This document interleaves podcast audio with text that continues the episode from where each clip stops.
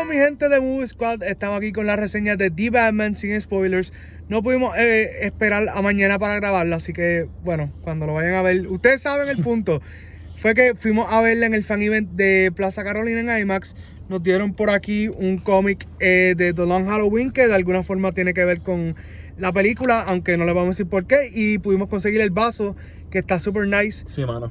De verdad que me, me encantó, mano. Sobre la experiencia en IMAX es un must, ¿verdad? Literalmente considero que bajo la, la, la imagen de esta película, Sí. la música de esta película, es un must verlo, sea en IMAX o CXC. Sí, de verdad que la calidad está muy buena. En específico, las escenas de acción cuando están tirando los puños, cuando están con los tiroteos. Sumamente interesante. El elenco de verdad se esforzó muy bien. Lucieron muy bien. Incluso Pattinson, que era un actor que yo tenía muchas reservas con él. Pero gracias a Dios, pues hizo una buena presentación. Juanra, cuéntame. Mano, esto. Esta película realmente eh, creo que es de las mejores que he visto de DC en los últimos años. Sí, Eh, es un slow burn, vayan preparados. sí, Esto- tres horitas. Nada más tres horas. Esto, disfrútenlo. O sea, eh, puede ser la mejor de las cuatro películas que va a tirar, bueno, grandes películas que va a tirar DC este año. Sí. Creo que puede ser la mejor. Y, mano, Robert Pattinson, seguí yo. Full, full, full.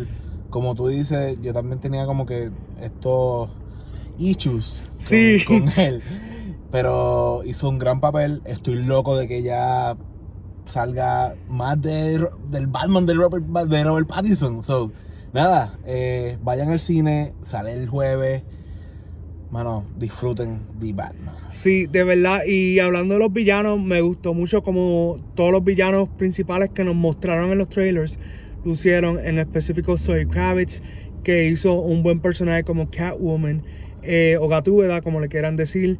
También tuvimos a Colin Farrell, que mágicamente se disfrazó como el pingüino y nos dio, aunque fueron pocos momentos en escena, realmente nos dio algo que no vamos a olvidar y es probablemente las mejores interpretaciones de el pingüino que tenemos. Full, full, full. Al igual que el acertijo, el Riddler, que fue interpretado por Paul Dano, que para mí también es una de las mejores interpretaciones que nos han dado en, en cine y algo mucho más oscuro de lo que habíamos visto anteriormente. Mano, esto realmente pueden resaltar a The Penguin y todo, pero Paul Dano como The Riddler da hasta miedo. Sí, de verdad que sí. O sea, realmente eh, es como que, mano, si, la, si, si Ciudad Gótica le tiene miedo a Batman, ustedes van a tenerle miedo a Paul Dano como The Riddler. Sí, de verdad que sí. Para mí fue de los mejores que lució en la película, a pesar de que todo el mundo tiene parte en estas tres horas para robarse el show.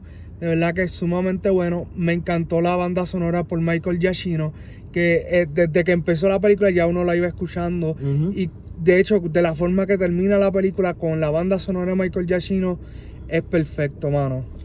Nada, de verdad yo considero que, como les digo, vayan eh, con la mente fresca, en slow burn, pero lo van a disfrutar de principio a fin. Sí, de verdad que sí. Tiene mucho. Es una película que trata algo que no habían tratado ninguna de las películas anteriores de Batman y es el lado detectivesco de, la, de él.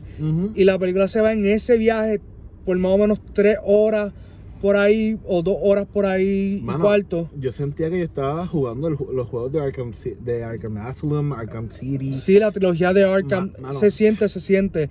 No, y, y la película tiene muchas cosas que pues no vamos a estar entrando en detalle ahora, que después lo haremos porque esta película merece tener un, un live o una conversación con ustedes. Así que nada, mi gente, dale like, comenta, comparte este video, suscríbete al canal, dale a la campanita. Nos veremos en otras reseñas de Movie Squad. Wow. Wow.